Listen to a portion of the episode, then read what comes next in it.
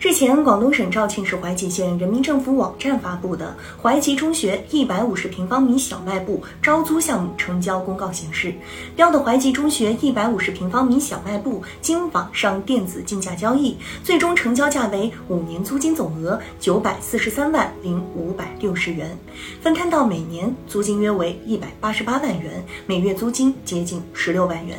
这样的金额实在太刺眼。如果了解市场的话，就知道以每月十多万的租金作为标准，在一线城市的热门商圈都有大把的旺铺可供选择。另外，也可以做个简单的数学题：一年的租金要一百八十八万，那么平均每天的利润要在五千元才能回本。关键是这样的生意不是什么高端商圈的高端业态，只是一个中学小卖部，这种反差也难怪令舆论啧舌了。仔细研究一下，能发现这个小卖部非常有潜力，九百多万是值得的。公开资料显示，怀集中学是肇庆市一级学校，现有教学班一百六十二个，学生八千三百多人，教职工六百三十二人，属于半封闭式管理的寄宿学校。不妨再做个数学题：接近一万人的生活空间，并且只有一个小卖部，那么平均每天挣每人零点五元就足以回本，这想必不难达到。可以设想，学习文具、生活用品、日常零食等，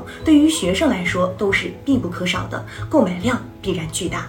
所以，小卖部之所以能拍出天价，也很好理解了，资本是不会说谎的。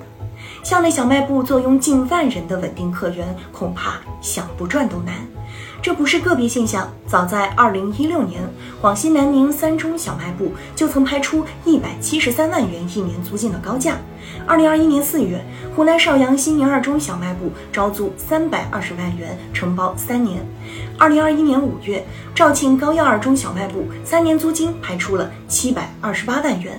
不知不觉间，校园小卖部似乎已经成了炙手可热的投资热点。但这种商业模式是可疑的。首先，这属于人为制造的一个垄断性的市场环境。小卖部位于学校之内，即便学校都表示招标流程没问题，但小卖部的公平性将始终面临拷问。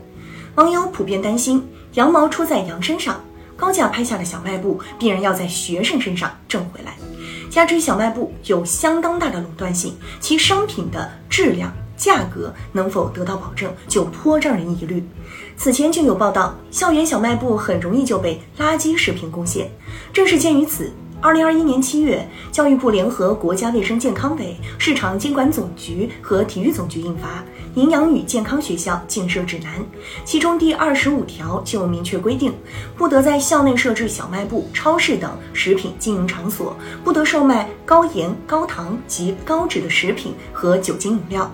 此外，今年二月，市场监管总局、教育部、国家卫健委、公安部联合印发《二零二三年春季学校食品安全工作的通知》，也要求各地教育部门要督促中小学校、幼儿园原则上不在校内设置小卖部、超市，确需设置的不宜售卖高盐、高糖及高脂食品。而此次怀集中学小卖部经营的商品范围里，明确出现了饼干、火腿、香肠、雪糕、方便面等零食，以及蛋糕、面包等糕点。事实上，就已经涉嫌违反了相关规定。需要注意的是，虽然有政策明令禁止在校内设置小卖部、超市，但相关政策中又出现了确需设置的表述，这就给各地拍卖校内小卖部留有余地。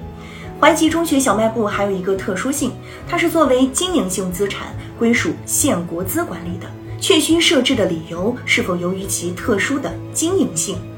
每次校园小卖部拍出天价，都会引发广泛的争议质疑。如何落实相关政策，管住校园内确需设置的冲动，需要更严格的规范、更科学的论证流程。对已因确需设置而存在的小卖部，要有一套更令人信服的管理措施，否则类似的争议质疑还会反复出现，指向一个个令人疑窦丛生的小卖部。